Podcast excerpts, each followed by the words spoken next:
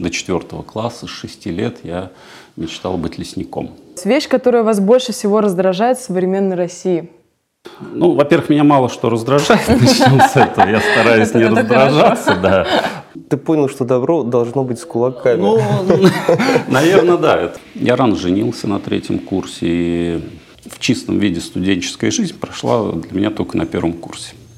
Со второго курса я из нее полностью выпал. Все, вот строилась учеба, работа, учеба, работа. Случилось так, что я поработал в двух высших арбитражных судах Республики Татарстан и Российской Федерации. Ты э, задумывался над тем, что ты можешь вообще попасть? Э, Нет, вот тут, вот тут абсолютной да, волей случая, конечно же. Почему ты выбрал именно МГУА? Все умницы, все толковые ребята, и я даже трудно сказать, кто кому больше дает, да, то ли я им, то ли а, они мне.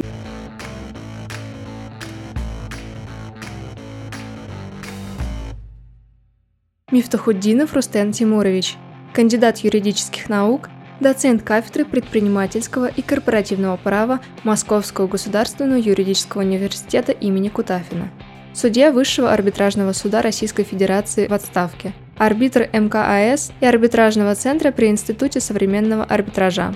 В 1999 году окончил юридический факультет Казанского государственного университета имени Ульянова Ленина.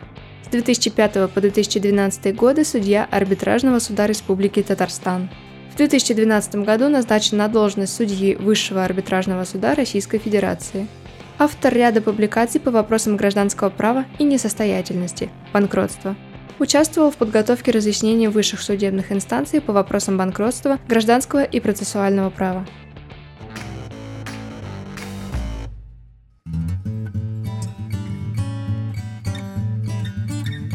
Полина? Добрый день. Здравствуйте, Александр. Здравствуйте, Полина. Ну что, Рустам, мы готовы брать интервью. Хорошо, давайте начнем. Я думаю, за столом это Начинаем. будет главное.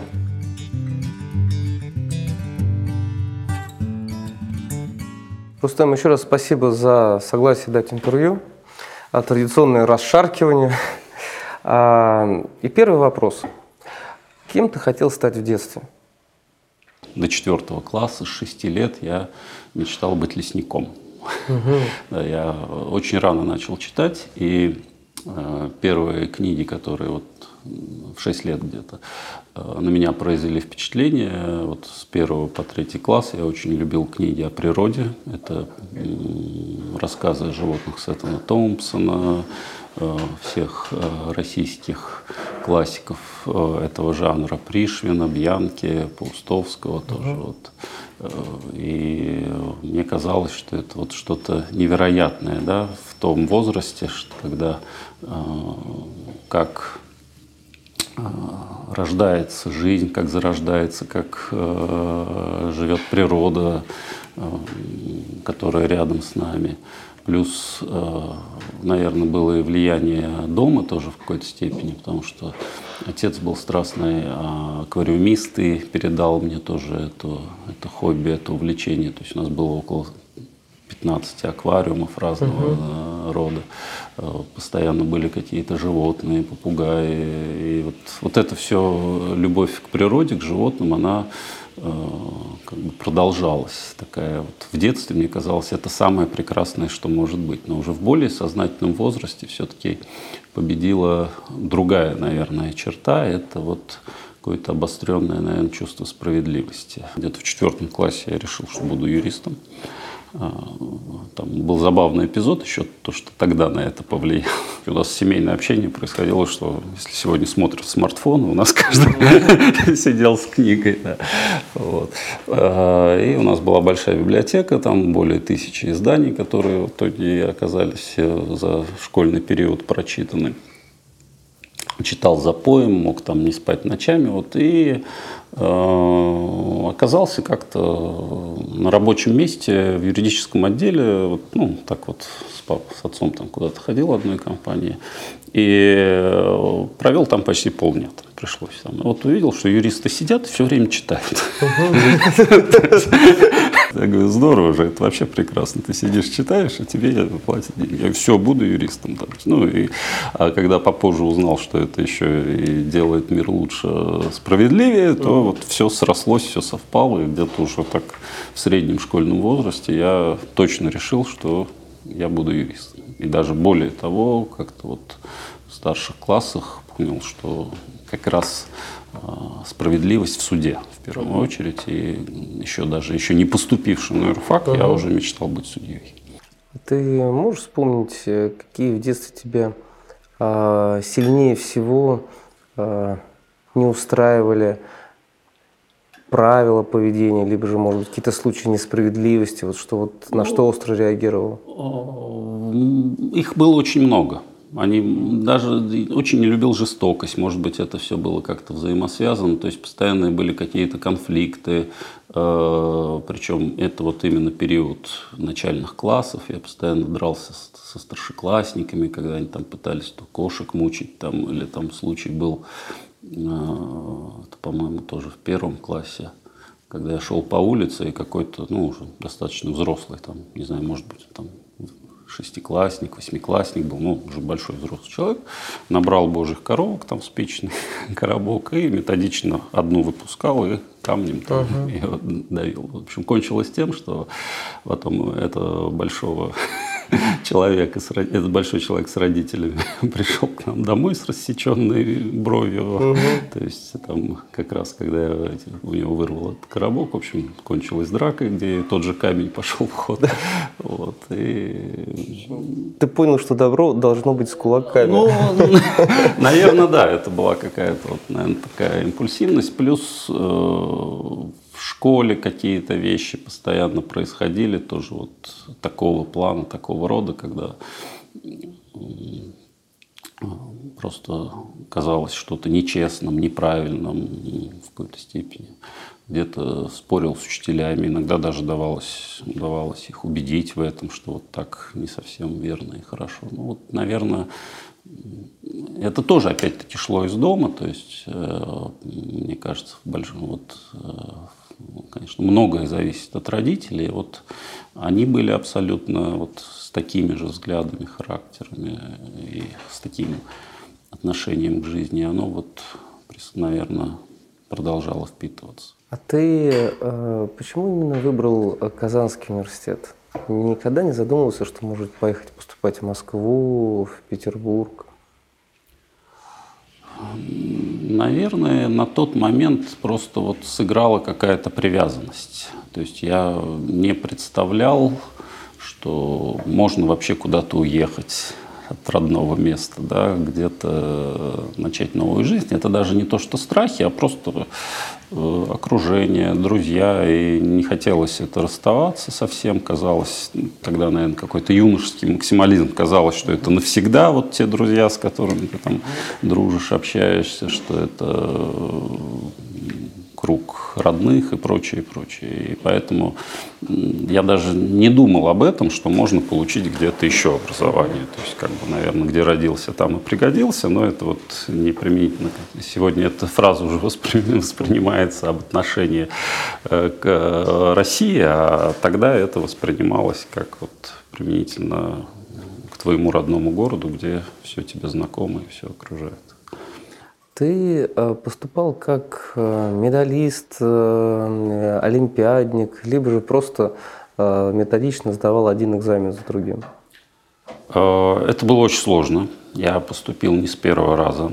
Я понял, конечно, что школьной базы вот оказалось недостаточно все-таки. Вроде бы тут... Я очень любил историю тоже. Это было увлечение, сегодня оно осталось. То есть историческая литература – и э, с историей проблем не было, а вот как раз, когда какие-то уже более сложные правовые дисциплины пошли, то вот там немножко и не хватило. В итоге э, пошел на рабфак.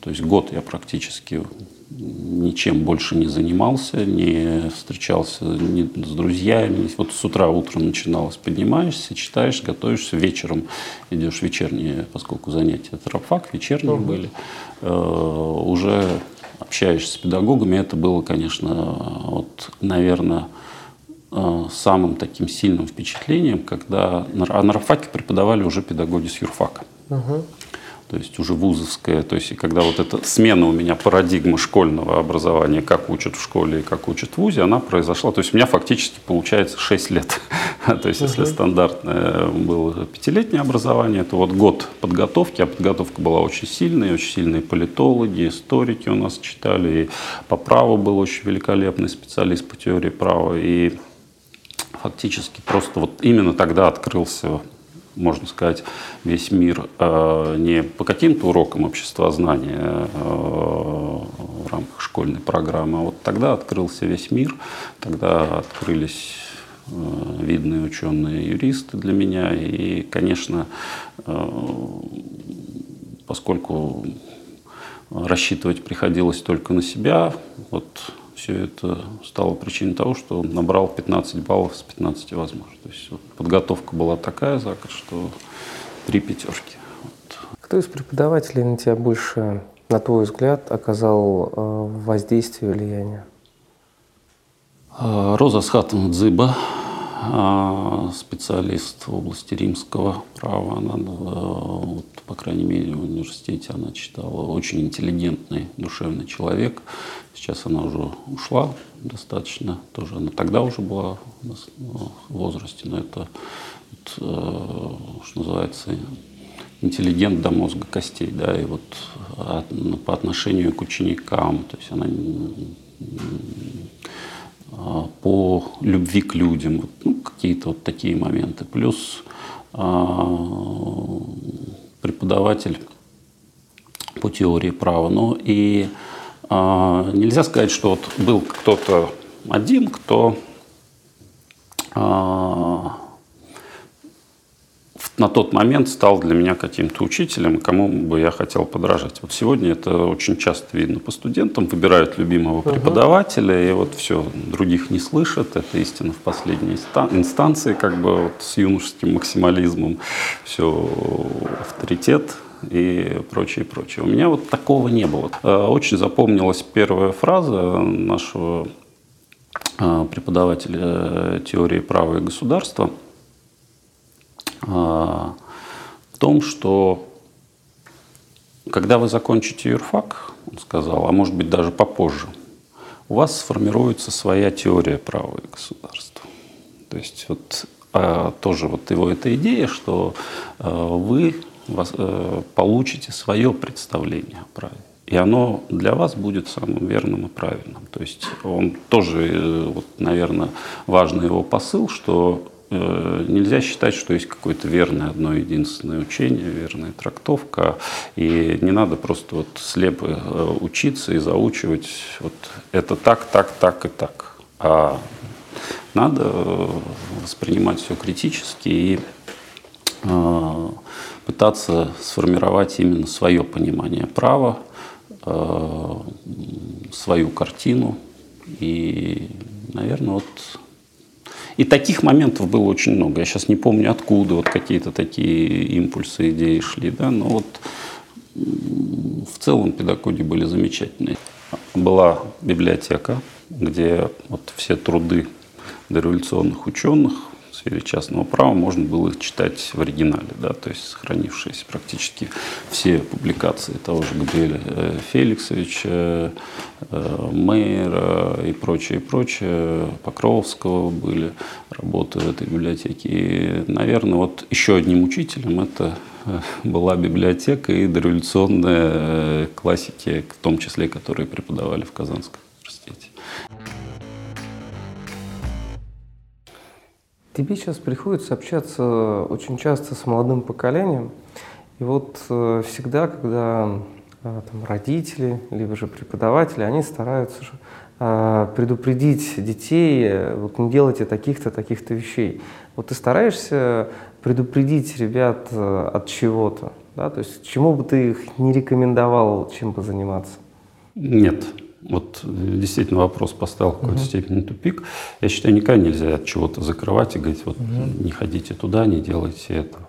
Мне кажется, правильнее говорить, что надо делать, uh куда надо ходить, а не запрещать. И я стараюсь, наоборот, студентам показать, чтобы они не оставались в какой-то узкой э, скажем так, чтобы избавить их от э, того, что юриспруденция это скучно. И мне кажется, у меня это получается, да, э, заинтересовать и научить учиться. Вот мне кажется, главная задача педагога сегодня в ВУЗе, когда у студента и так есть куча инструментов, которых гораздо больше, чем было, когда мы, например, учились.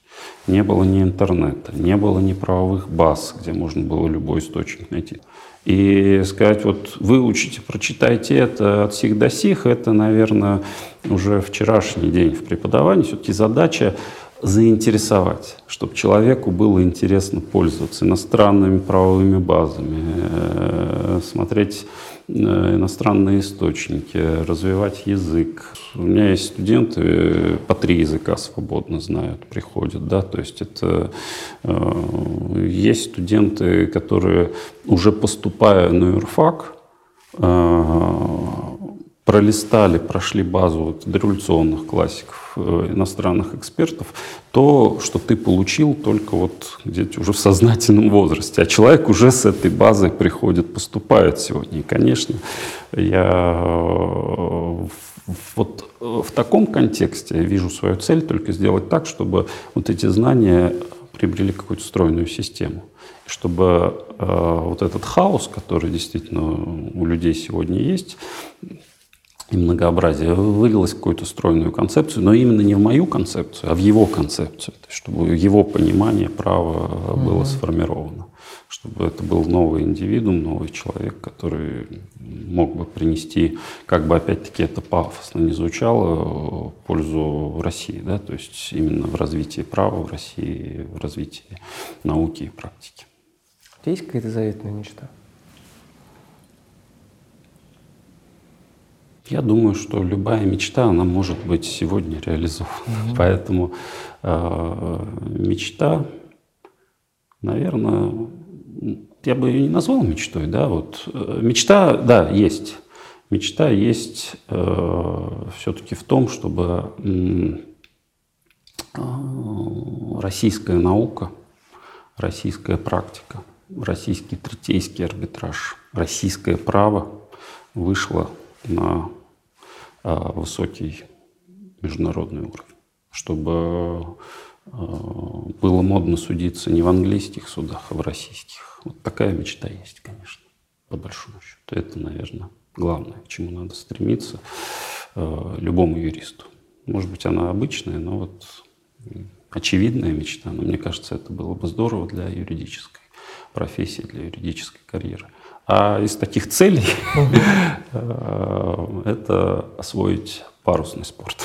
Парусный спорт. Да, то есть недавно вот э, с коллегами ходили в поход и как раз в Алексеевский подход. Угу. Это семья Сергея Сергеевича Алексеева продолжает вот эту традицию. Есть... Э, да, вот он э, как раз на фотографии, это основатель угу. этого центра. Да, но мне это... кажется, что это из одного из походов, возможно, запечатлена фотография. Вряд ли. Я думаю, вряд ли, но он же был страстным походником, и вот семья продолжает его традиции, она периодически с коллегами, с теми друзьями семьи, с кем он работал. Я говорю, к сожалению, я лично с ним не оказался знаком, но знаком а, в итоге вот так случилось, познакомился с их семьей, поэтому и многие а, коллеги, которые сегодня работают в судебной системе, примыкают, а, продолжают вот эти традиции. И вот в одном, скажем так, из походов я столкнулся с парусным, да, то есть были коллеги, которые были там на катамаране, и вот я увидел, что то есть, когда это отвлеченно, пока uh-huh. ты в этом не участвуешь, когда ты сам э, не управляешь uh-huh. ветром, это казалось чем-то ну, таким, одно из того, что есть в мире. А когда ты коснулся, ну, мне сейчас, да, в какой-то степени загорелось. Ну, парус это похвально, это романтично. Да, это, это романтика, да. Когда ты уже заканчивал университет, э, у тебя уже были какие-то планы, э, кем ты станешь? Ну да, да, мечта была э, стать именно судьей, конечно, конечно. Хотя я тогда не очень сильно представлял и понимал, как это все может произойти, но я рано женился на третьем курсе, и э, во многом, конечно, при этом надо было уже как-то содержать семью, но и не хотелось расставаться с, днев, с дневным отделением Казанского университета, поэтому мне повезло, то есть я нашел работу уже юристом практически со второго курса, это был э, Казанский молочный комбинат, то есть я работал в юроделе, но там э, тогда руководство пошло навстречу и, что называется, не требовало постоянного присутствия, постоянного, скажем так, то есть устроился на 0,5 ставки, но при этом режим был очень свободный. То есть на учебу это никак не влияло, но это опять было за счет того, что время кралось у сна, у выходных. То есть вот у меня, по сути, в чистом виде студенческая жизнь прошла для меня только на первом курсе. Со второго курса я из нее полностью выпал, то есть практически не участвовал в каких-то вот общественных мероприятиях, э, студенческой тусовке такой часто, потому что все вот строилось учеба, работа, учеба, работа, да, попытка совмещать вот эти вещи. На тот момент э, казалось, что по-другому просто невозможно, да, то есть и поэтому э, Зато была возможность получить молоко, да. молоко за вредность. Это да. да, это хотя у нас вредности-то и не было, но тем не менее. Э, дело даже не в этом, а в том, что это тоже очень сильно помогло. То есть это мне помогало э, быть чуть-чуть выше моих коллег-студентов на тех же семинарах, практических занятиях при освоении материала, потому что уже я понимал, наверное, это были идеальные условия. То есть у меня был свободный график для учебы, то есть я не пропускал там лекции, занятия, к этому очень так э, серьезно относились. Ну, мог там в субботу выйти на работу, в воскресенье, то есть как бы выполнить тот объем работы, который был, который нужно было делать на работе. Но при этом у меня было действительно, наверное, какое-то преимущество именно в том, что я сразу увидел, как это работает на практике. То есть ту же самую, там, условно, накладную я увидел уже на втором курсе, да, и э, как надо применять инструкции P6, P7. То есть да, P6, P7 это легендарно, конечно. Ну, а потом вот случилось так, что узнал, что формируется угу. институт помощников, и, конечно же... Судьи арбитражного суда. В арбитражном суде, угу. да, и даже тут же сразу принял участие, конечно, в конкурсе. Ну, то есть ты когда шел в суд, ты э, надеялся на то, что это поможет стать такой карьерной ступенькой да, именно да, суда? Да. То есть, хотя тогда никто не понимал, когда этот институт формировался, угу. он, никто не понимал еще, как это будет, но, по крайней мере, это была возможность угу. работать рядом с судьями. То есть тогда действительно отношения и э, вот, студенческое было, может быть, слишком гиперидеализировано, но это вот, наверное, это много, во многом есть сегодня у студентов, что это вершина юридической карьеры, что это вот как раз э, люди, которые знают, как надо, как надо разрешить спор, как, где истина, да, то есть это вот э, какое-то отношение. Это было, конечно,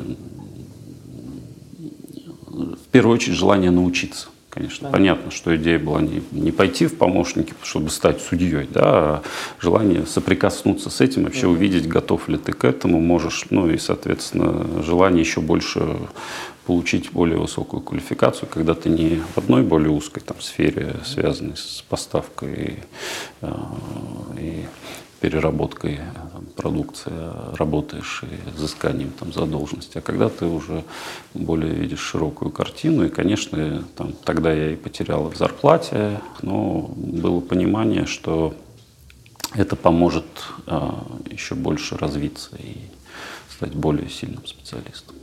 Сколько лет тебе пришлось поработать помощником, чтобы потом уже начать претендовать на должность судьи, ну и стать судьей? Все, с одной стороны, случилось быстро, с другой стороны, э, немножко вот первый набор помощников и первый подход а, он был несколько иным, чем сейчас. Это был 2000 год, конец 2000 года, когда вот этот конкурс был объявлен. И тогда еще, наверное, оставался какой-то шлейф вот этого парада суверенитетов, вот эта uh-huh. ельцинская фраза «берите суверенитета сколько можете». И э, в итоге ведь я впервые ну, устроился на работу в Высший арбитражный суд Республики Татарстан. Так это назывался а, а, в тот период. И то есть я, случилось так, что я поработал в двух высших арбитражных судах Республики Татарстан и Российской Федерации. И э, институт помощников тогда э, впервые запустился именно на базе арбитражного суда Республики Татарстан. То есть э, в целом по России он был сформирован где-то только через 9 месяцев. Mm. То есть и тогда Татарстан, вот еще этот шлейф как-то сохранялся, хотел быть впереди планеты всей. То есть еще не было никакой э, ни изменений ВПК тогда не было принято, не было никакой э, инструкции о наборе того, кто должен быть помощником со стороны Высшего арбитражного суда. Это была вот инициатива именно э, э, арбитражного суда Республики Татарстан. И э, понимание было несколько иное. То есть никто еще не знал, во что это выльется, какой объем будет потом процессуальных и прочих полномочий, но э, многие, может быть, как-то сравнивали. Э, а разговоры тогда уже пошли, да, то есть что такой институт будет создаваться, что это вот все в проекте было. Ну и республика, она решила быть в этой части первой. И э, тогда какое-то было такое отношение, что это лицо, которое вот почти судья. И более того, вот этот первый набор, он, почему я его упомянул, он был знаковый, а, подход был очень серьезным. То есть не, не просто там замещение должности, а у нас принимала экзамен та же экзаменационная комиссия, что принимала экзамен у судей. Угу. То есть э, условия были такие. Надо было написать 10 мини-рефератов э, по разным вопросам, начиная от частного права, заканчивая налогами. Потом вот те, кто чьи рефераты понравились, они, угу. у них принимался экзамен примерно такой же, как вот по тем же правилам, какой тогда угу. действовал для приема в судьи. А тогда, то есть была, э, по сути, вот та же самая квалифколлегия, она потом еще и проводила собеседование, то есть это было очень такое серьезное отношение. И тоже отношение было такое. То есть мы сидели с судьей в одном кабинете, то есть как бы постоянно вот судья э, подходил как такого рода даже к эксперту определю ну, к тебе и с тобой обсуждал вот, каждое дело, делился. То есть фактически почти, ну, в каком-то таком понимании у нас было отношение на равных. Потом уже, когда э, определился процессуальный статус, объем uh-huh. полномочий, uh-huh. конечно, это все стало трансформироваться уже в рамках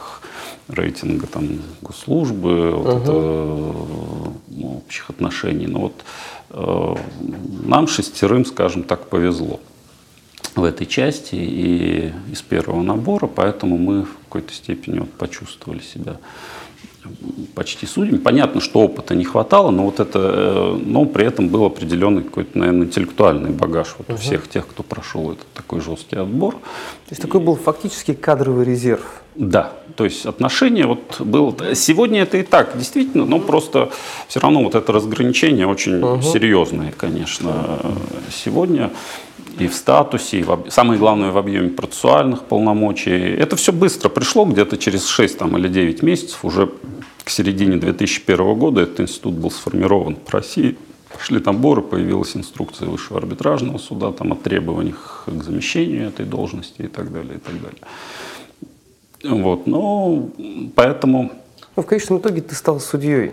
Да, но где-то вот уже, я просто хотел сказать по времени, как это произошло, уже где-то, наверное, через три года работы э, сообщество увидело то, что я готов, и предложило сдавать экзамен. Ну, потом было еще одно препятствие, то есть я сдал экзамен, но э, потом была реформа в части требований к возрасту более установили, а, к стажу, да, там было uh-huh. требование к стажу. Э, и поэтому я как бы ушел в тень на какое-то время, уже возглавил тогда отдел анализа обобщения судебной практики арбитражного суда, то есть занимался вот этой аналитической работой. Но когда вот эти препятствия уже формальные были нивелированы, я еще раз сдал экзамен и, и уже стал судьей. А ваш любимый фильм? Много очень хороших фильмов, могу сказать, режиссеров, которые очень нравятся. Давайте несколько. Да, это практически все фильмы братьев Коинов. Угу. Это Форест Гамп, если брать из иностранных mm-hmm. фильмов. А наши отечественные фильмы тоже очень много, тоже много замечательных режиссеров и практически вся а, классика именно советского кинематографа, а, комедии советские, это фильмы, которые можно, можно пересматривать. Согласна. Хорошо, тогда ставим этот вариант. Вещь, которая вас больше всего раздражает в современной России – Наверное, вот, ну, во-первых, меня мало что раздражает, начнем с этого. Я стараюсь не раздражаться, да, потому что это э, вредно и чревато какими-то негативными прочими вещами. То есть, но, наверное, то, что люди э, не относятся к России как к своему дому, я имею в виду вот Согласна. дом квартира, дом, участок, а вот вышел, это не твое уже. И вот, наверное, если когда в целом массово поменяется, есть, я не говорю, что все, но тот мусор, который мы видим где-то э, на природе, угу. то, как э, относятся к людям на улице иногда зачастую в каких-то городах. Когда поменяется вот, отношение. Вот да. это, да, наверное, когда изменится отношение, когда дом это не только твое что-то частное, но и когда, по сути, наверное, какие-то такие вещи будут экстраполироваться на улицу, на город, то есть где ты живешь, тогда, мне кажется, мы очень далеко продвинемся. Ну и такой вопрос, который немножко связан с этим. Самый красивый город, по вашему мнению? Может быть, страна? Санкт-Петербург. Санкт-Петербург. Да. Тоже такой распространенный ответ. От, ну, ответ распространенный, но если говорить о российских городах, да. Ты помнишь свое первое дело? Непосредственно первое дело, конечно, не помню, но а, помню какие-то знаковые моменты в первых. То есть первые дела, в которых были а, какие-то сложные моменты судебной, в части судебной практики. Допустим, одно из первых а, таких банкротных спорных дел, это когда принесли, было дело о банкротстве индивидуального предпринимателя, когда принесли в рамках дела о банкротстве э, подали два э, человека свои требования, принесли э, расписки, как сейчас помню, да, половинки тетрадного листочка, там общая сумма условно была э, у предпринимателя задолженности там около 10 миллионов по налогам, по каким-то, и вдруг в деле появляются два требования, два требования подаются на тетрадных расписках в клеточку, что один, одно физическое лицо ему там около 18 миллионов дает, другое около 15 миллионов в рамках заемного обязательства. И тогда, конечно, сомнение, безусловно, возникло в том, что такое может быть в принципе неожиданно, да. Ну и активную позицию в том деле, я помню, заняла налоговая инспекция, которая тогда уже представила справки, что эти суммы нигде не фигурируют в отчетности предпринимателя, представили данные по этим а, взаимодавцам, причем оказалось, что один из них водителем работал у этого же предпринимателя, а второй был его соседом безработным вообще, то есть который длительное время нигде не работал. И, а, а, конечно, это был очень интересный процесс, вот когда сегодня это уже, казалось бы, обычная практика, борьба с необоснованными требованиями, но тогда, это был 2005 год, вот расписка, вот, э, вроде бы письменный документ, но в итоге я отказал этим э, лицам установления их требований как раз в силу сомнений о том, что эти операции действительно были местными. Ну, допустим, я никогда не держал таких денег в руках. Я, я даже ну, на вопрос, а, как выглядит 18 миллионов, вот они там ссылались на то, что передавали их наличными денежными средствами, они тоже краснели, бледнели, говорили, что не помнили, как-то в сумке их там передавали и прочее. Ну, такое было микросудебное следствие. Но, в общем, они, э, видно, у них тряслись руки, они краснели, бледнели, но честно говорили, что деньги передавали. Да. Ну, в итоге это дело было отменено в кассационной тогда инстанции. Э, кассация сказала, что вот никакие там сомнения суд, суда в объективности, ссылка на то, что у них нет, не было дохода и прочего, который бы позволил эту сумму передать, они не могут опровергать письменные доказательства. Но потом зато через какое-то время э, удалось принять э, в подготовке постановление пленума номер 35, еще будучи в первой инстанции, потому что этот документ очень длительно готовился. И вот сегодня все юристы знают э, соответствующий пункт этого постановления о том, что если э, доказательства передачи э, денежных средств подтверждается только распиской, то при наличии объективных сомнений фация надо как раз проверить, а мог ли источник, могло ли Э, мог ли источник дохода этого лица позволить ему предоставить такую сумму, учитывалась ли она в налоговой отчетности изначально э, компании или предпринимателя, заемщика и так далее, и так далее. То есть, ну вот, как раз, э, хотя это было вот одно, наверное, из первых таких спорных дел, которое потом отложило уже более серьезный отпечаток на всю практику. Это все-таки можно сказать объективно, что ты стал заниматься именно банкротными делами, либо же это просто случайность, так сложились звезды?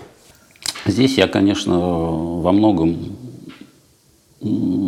случайности не случайно, да, как говорили в одном мультике известно. Но а, здесь я, конечно, очень благодарен и коллективу арбитражного суда Республики Татарстан, и руководству, потому что, как я позже узнал, что такая политика и такие подходы были не во всех судах, к сожалению. у нас же, понимая, что как раз банкротство – это та сфера, которая требует, а, скажем так, какой-то универсальности. Есть даже шутка, что вот те, кто занимается банкротством, это такой некий юридический спецназ, потому что они должны разбираться во всем, от частно-правовых вопросов до публичных, от налогов до подряда. И в этом, конечно, есть определенные минусы. Сейчас я глобально могу поговорить, но объективно сегодня это так. И вот э, подход у руководства арбитражного суда тогда был в том, что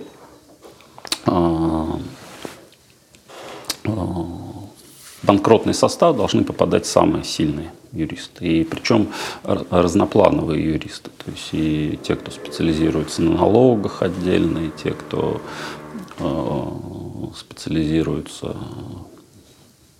на других каких-то моментах, в частном праве в первую очередь. Поэтому подход был такой, вот именно в нашем суде, что, скажем, те, кто может более разносторонне и широко взглянуть на эти вопросы, тот попадал именно в банкротный состав. И здесь это, конечно, сложилось так, что эта тема мне стала интересна еще в университете. Как-то вот она, тогда было это новое, но меня это как раз и привлекло, что можно не идти в каком-то узком направлении. То есть вот это действительно, когда я выбрал сейчас э, специализацию, и когда работал на том же Молкомбинате, я понимал, что вот тяжело находиться постоянно в узких, рам, в узких рамках э, одной какой-то специализации. Вот как раз банкротство вот этой своей универсальностью, комплексностью института позволяло э, быть в курсе, скажем так, э, основных, скажем, правовых событий в разных совершенно институтах и отраслях.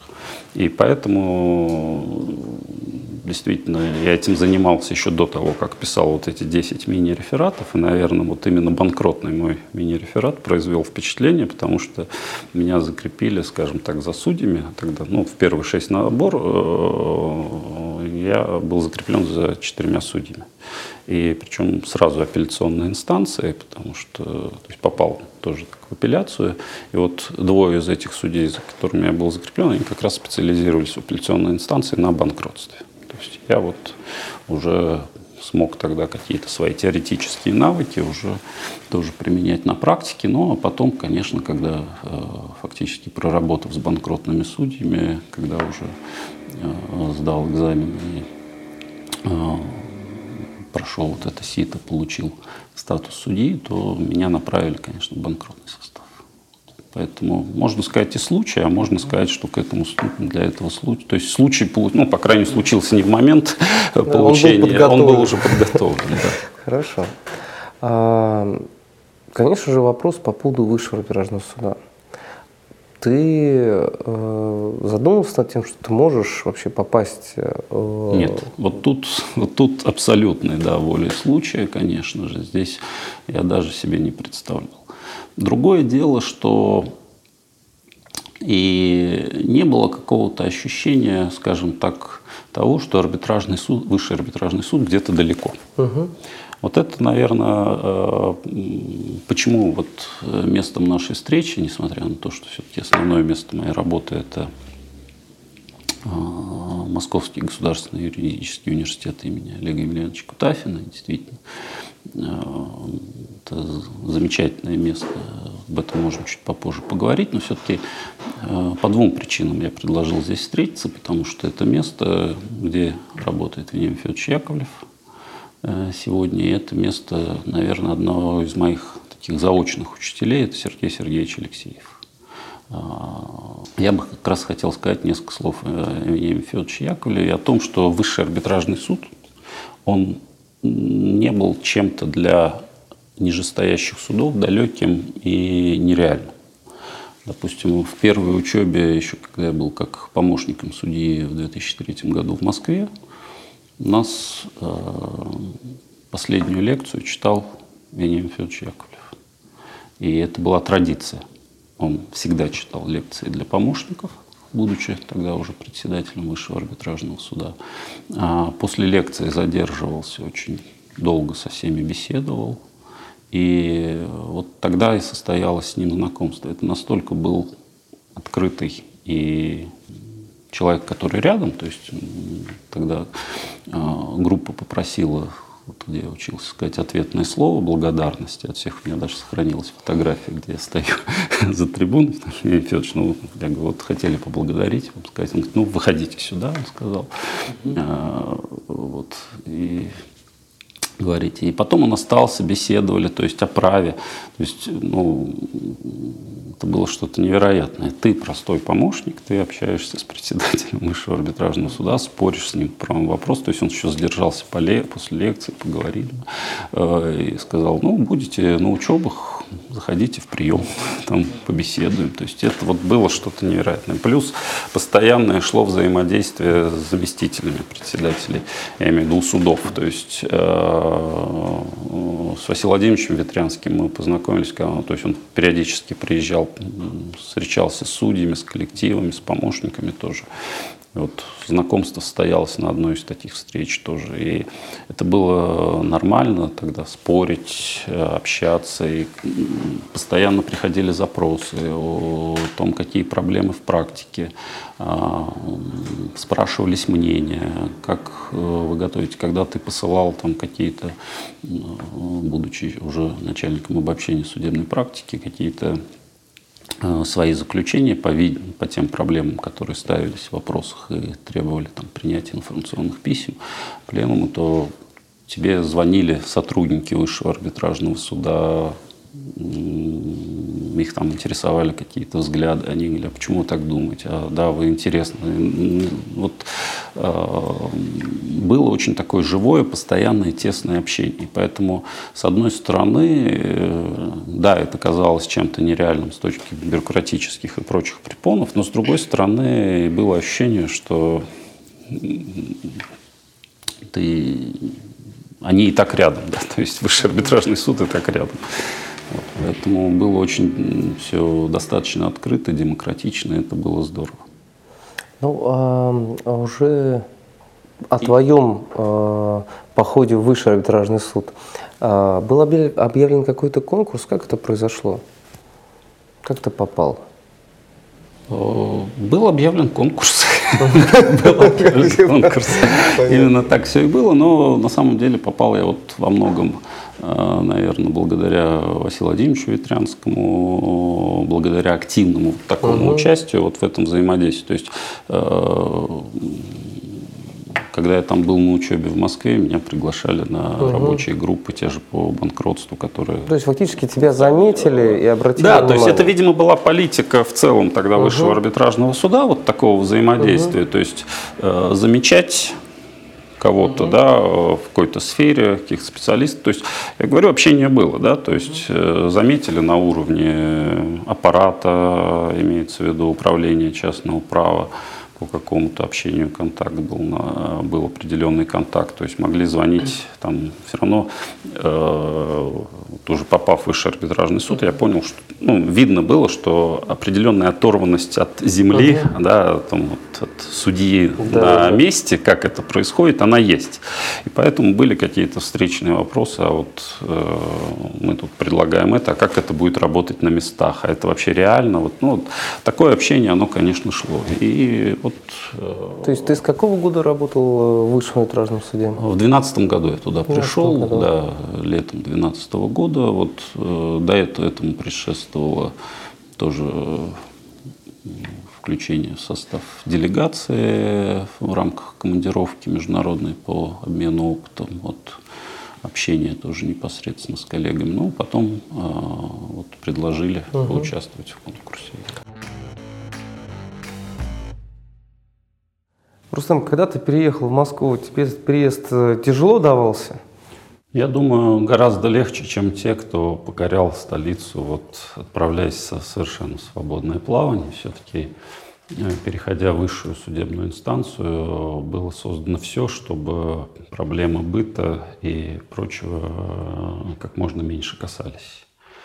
То есть и была безусловная поддержка со стороны всех коллег вот, в каких-то мелких бытовых вопросах. Поэтому как бы, здесь тяжести вот именно такой никакой не было. Единственное, что было, наверное, какой-то неожиданностью, это э, объем нагрузки, работы вот именно в плане даже не количественного, хотя тоже было достаточно немало, и, но э, ответственности принятия решений уже, которая определяла бы практику для вообще всех для, на уровне э, страны, для всех нижестоящих судов. Поэтому, конечно, приходилось более тщательно взвешивать все вопросы, готовиться. И вот оказалось так, что в свободное время в очередной раз практически опять-таки не оказалось. То есть вот те,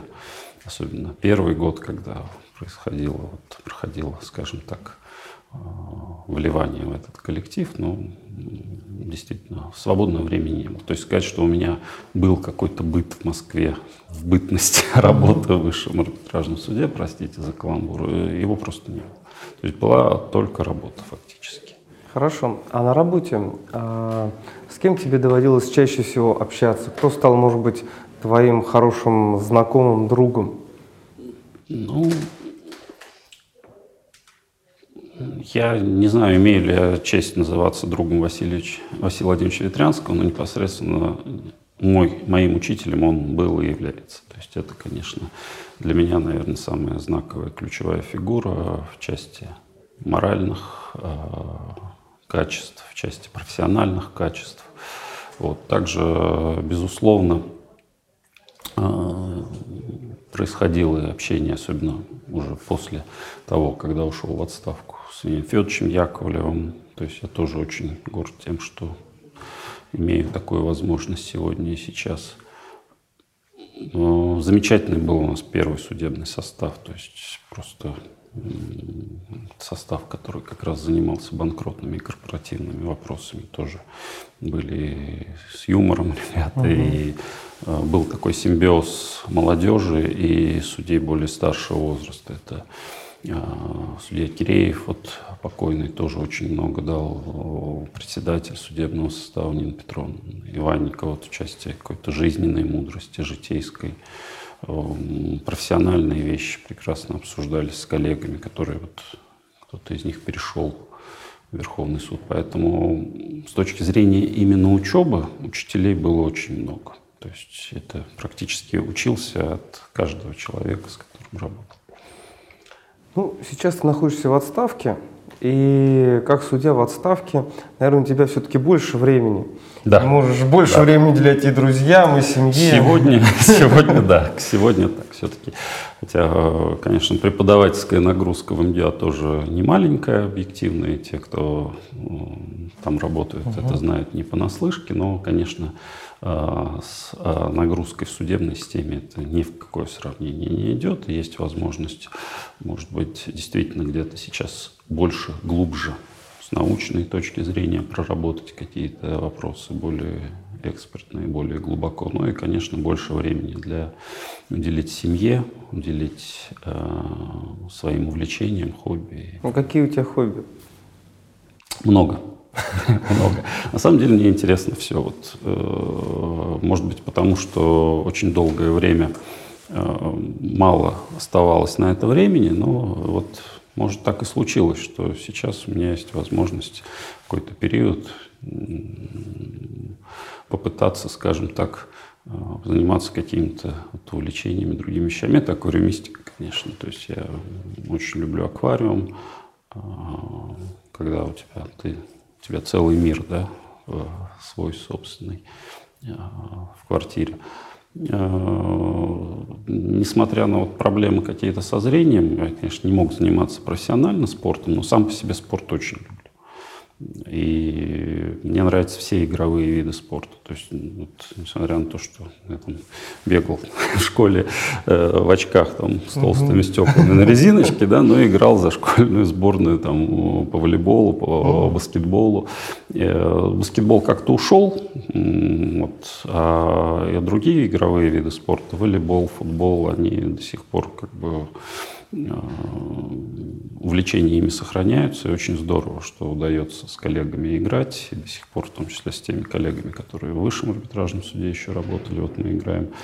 Вот, очень люблю театр, очень люблю а, концерты классической музыки. То есть, чем вот, э, если раньше в юности был рокером, то сейчас для себя открыл классику, это еще даже покруче, чем рок. В какой-то степени, если действительно ты понимаешь. То есть, вот, может быть, действительно некоторые вещи, они нужен определенный возраст, чтобы их чувствовать, понимать, определенный багаж.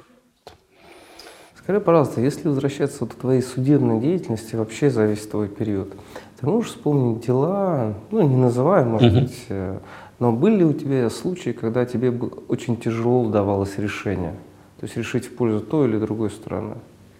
Практически каждое дело. То есть, э, когда говорят, что все понятно и все легко, что простой спор, э, кто-то, э, если такие выражения использует, то мне кажется, это определенное лукавство. Всегда есть определенные сомнения. И мне кажется, вот главное, чему меня научила судебная система, это сомневаться. Потому что уверенность, она чаш- часто э, кроит в себе ошибки.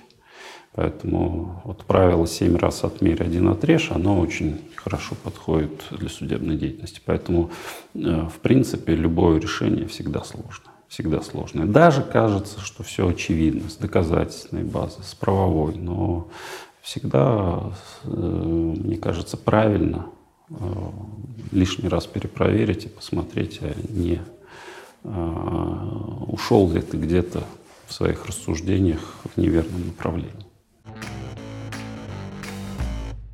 А скажи, пожалуйста, а ты э, в какой период времени начал заниматься наукой?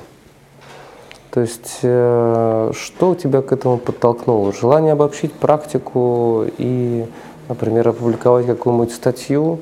Либо же тебе порекомендовали, сказали, что если хочешь карьерного продвижения, нужна кандидатская степень? А, нет, нет, нет. Как происходило? А, Это были параллельные совершенно события. То есть фактически у меня была еще одна параллельная всегда жизнь. С 99 года я начал преподавательскую деятельность. Я зам декана юрфака, когда я выпускался, он говорит, вы не должны, как бы вы никуда бы не уходили вы в практику, у вас, говорит, есть и к этому предпосылки, доносить идеи, доносить материал, вы не должны это бросать. Вы обяза- обязаны стать преподавателем э, юридических дисциплин. И Тогда этот мой преподавательский путь шел таким образом. Она, в предложила, сказала, что ну вот пока у вас нет степени, ничего, надо учиться, вот есть возможность. А тогда было очень много юрвузов в разных uh-huh. вузах, и первое мое место преподавания это Казанский химико-технологический uh-huh. университет КХТИ, uh-huh.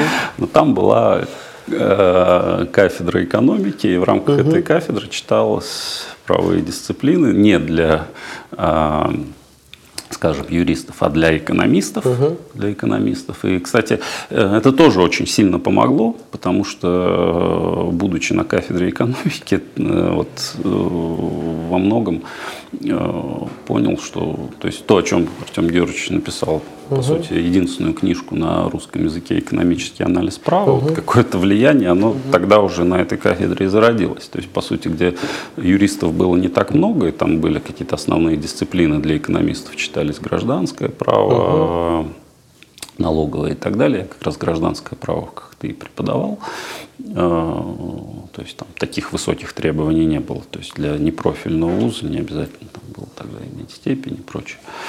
Вот. И потом уже, скажем так, э, дальше, когда попал уже в судебную систему, продолжал работать, но потом совпало, что был создан филиал Казанской Российской Академии Правосудия, куда уже пришли многие тоже параллельно фактически преподавали те же педагоги с Казанского университета. Ну и, конечно, э, скажем так, был такой активный клич по судебной системе, что угу. поскольку это э, учреждение, скажем, курируемое судебной системой, то чтобы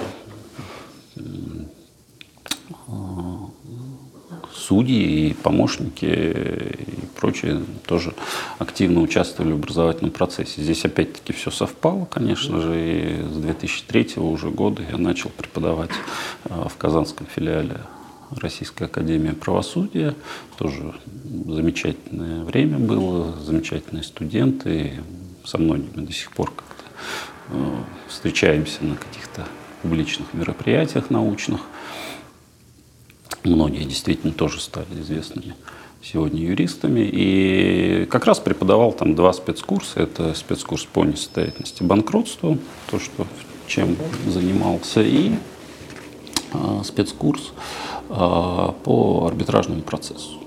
Две дисциплины, то есть то, что с чем сталкивался на практике. Это, треб... это тоже помогло, вот, э, скажем так, развитию, потому что постоянно, готовясь к учебному процессу, был вынужден э, читать чуть больше, готовиться, отслеживать современную иностранную, российскую литературу по этим вопросам, заниматься компаративистикой, но это все затянуло. Просто в какой-то момент я понял, что э, нельзя не написать работу. И как раз вот все так и совпало. И вот, когда Василий Владимирович Ветрянский, после знакомства с ним, еще тоже я тогда работал в первой инстанции, предложил сделать это у него, это было просто счастье, конечно, работать с таким ученым, с таким человеком. И я сделал все, хотя было очень тяжело. Свою кандидатскую я писал 7 лет, совмещая ее с работой в суде. То есть это опять в ущерб э, какой-то другой жизни, в ущерб где-то, к сожалению, может быть, семье в какой-то степени, но вот все свободное время, там, по-моему, два года я вообще не ходил в отпуск. То есть два года у меня отпуск был, заключался Понятно. в том, что я сидел за Смена компьютером, да. А, Рустем, мы сейчас внезапно оказались в зале заседания ученого совета МГУА. А, расскажи, пожалуйста, про эту основную сторону своей деятельности. Ну да, МГУА – это место моей основной работы. Я уделяю большее время как раз студентам Московского государственного юридического университета имени Олега Емельяновича Кутафина и э, веду несколько спецкурсов а, в магистратуре, в бакалавриате. Это и банкротство хозяйствующих субъектов, и банкротство корпораций, и э, курсы по корпоративному праву, создания, реорганизация, ликвидация. То, что вот было предметом как раз в том числе и моей научной деятельности, потому что диссертация у меня посвящена была прекращению юридических лиц без правоприемства. Скажи, пожалуйста, а, почему ты выбрал именно МГУА? Так, вот какие особенности этого университета ты мог бы выделить, которые э, отличают его из ряда других э, учебных заведений, которые готовят юристов? Ну, во-первых, наверное, было интересно поработать именно в специализированном вузе, который сейчас, конечно, это не так, сейчас э, профильных вузов не осталось, но на тот момент, когда я сюда приходил, это был сугубо профильный вуз, и было именно э, плюс был замечательный, немалую роль, конечно, сыграл замечательный коллектив, куда э, меня пригласили, это кафедра предпринимательского и корпоративного права под руководством Инны Владимировны Ершовой. И, наверное, человеческий фактор вообще сыграл главную роль. Потом уже оказалось, что здесь очень замечательные студенты, разного уровня, конечно, разного, но в целом э, на занятия я всегда иду с любовью. То есть в каждой группе, даже, может быть, в самой такой, которая, может быть, не интересен мой предмет, но всегда есть 3-4 звезды, иногда их больше. Вот в этом году набор курса, там практически все работают, такого не было никогда. Mm-hmm. То есть все умницы, все толковые ребята, и я даже трудно сказать, кто кому больше дает, да, то ли я им, то ли а, они мне, но это вот просто что-то невероятное, конечно. И у меня очень большая надежда на наше, если так пафосно говорить, будущее поколение юристов, потому что, а, у них горят глаза, б, это а, люди открытые, искренние и, самое главное, верящие в право. А как отличаешь любимчиков от тех, кто действительно работает? Знаешь, таких, кто вот, э, любит э, произвести впечатление. Есть такие, наверное? Такие есть, конечно. Есть те, кто пытаются произвести, есть кто э, глубоко что-то изучает, есть те, кто пытается отсидеться в тишине, но на самом деле все видно. Вот уже буквально к третьему занятию у тебя создается картина, кто из себя что-то представляет. Человек, и, кстати, бывает, что человек неактивно работает, ну, в силу каких-то своих способ... А, психологических, в первую очередь, способностей, может быть, интроверт, может быть, стесняется. Но я занятия всегда стараюсь вести таким образом, чтобы задавать вопросы, общаться с каждым. То есть не то, что поднимаю, но Э, пытаюсь найти подход к каждому, даже кто сидит там в телефоне на последней парте, как-то его заинтересовать, строю задачку с его участием. Вот давайте, допустим, представим, что вы организовали фирму, открыли или собираете. Человек сразу загорается. Ну и постепенно, э, когда люди раскрепощаются, э, со временем видно, кто из себя что представляет. Человек может сказать два-три слова, но они будут настолько точны и показательны, что человек глубоко в теме, что у тебя к нему вопросов не возникает, что то, что он там не сильно активничает, ну и что. Плюс я считаю, что в первую очередь люди учатся для себя, и главное не оценки, а то, с какими они знаниями идут. А чудес не бывает. Это и по своему опыту, по опыту своих э, бывших сокурсников.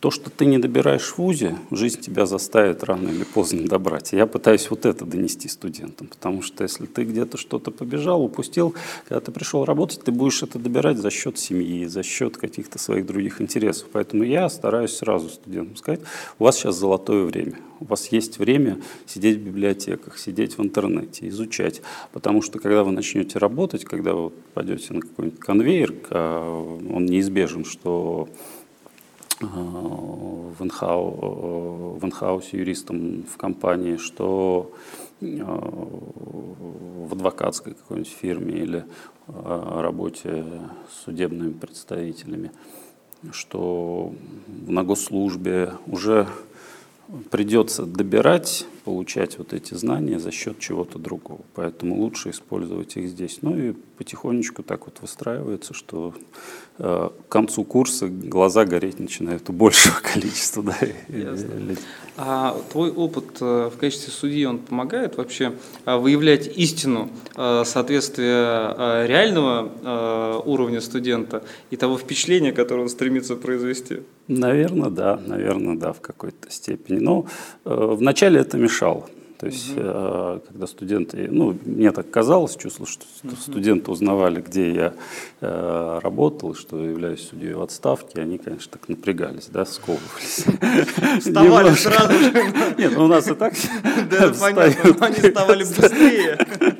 Вот, но э, я стараюсь все равно чтобы сделать так, чтобы человек не думал о том, где он находится, не стеснялся, не боялся высказывать, не боялся ошибиться. В праве ведь не бывает неправильных ответов. Бывают только точки зрения. А те задачи, те вопросы, которые мы обсуждаем в магистратуре, они, как правило, все не имеют какого-то готового решения. То есть это уже какие-то более сложные ступени, где э, не просто там выучить определение или э, заучить уже какие-то э, основы и базы. Это уже э, информация всегда к размышлению, и поэтому э, я стараюсь как раз Э, сделать так, чтобы студенты не боялись говорить. И мне кажется, это получается. Кстати, очень недавно коллеги подсказали, и мне кажется, это очень неплохо работает, такое знакомство с студентами. То есть на первом занятии, допустим, я всегда предлагаю, чтобы каждый себе немножко рассказал, ответил на определенный вопрос. Я не буду это сейчас здесь озвучивать, чтобы люди не были готовы, да, когда придут и знали, а вот на это надо. Но такое происходит знакомство, общение, то есть э, после которого люди достаточно сильно раскрепощаются и уже понимают, что здесь можно не бояться ошибиться, можно э, не бояться высказаться, и это очень сильно и продуктивно способствует вот именно учебе и работе в аудитории. Рустам, еще раз спасибо за интересное интервью. А, желаем тебе спасибо исполнения вам, всех твоих а, задумок. А, про те, которые ты сказал, про которые остались за кадром. Ну а нашим друзьям хотим пожелать подписываться на наш канал и помнить, что юристы тоже люди. Спасибо.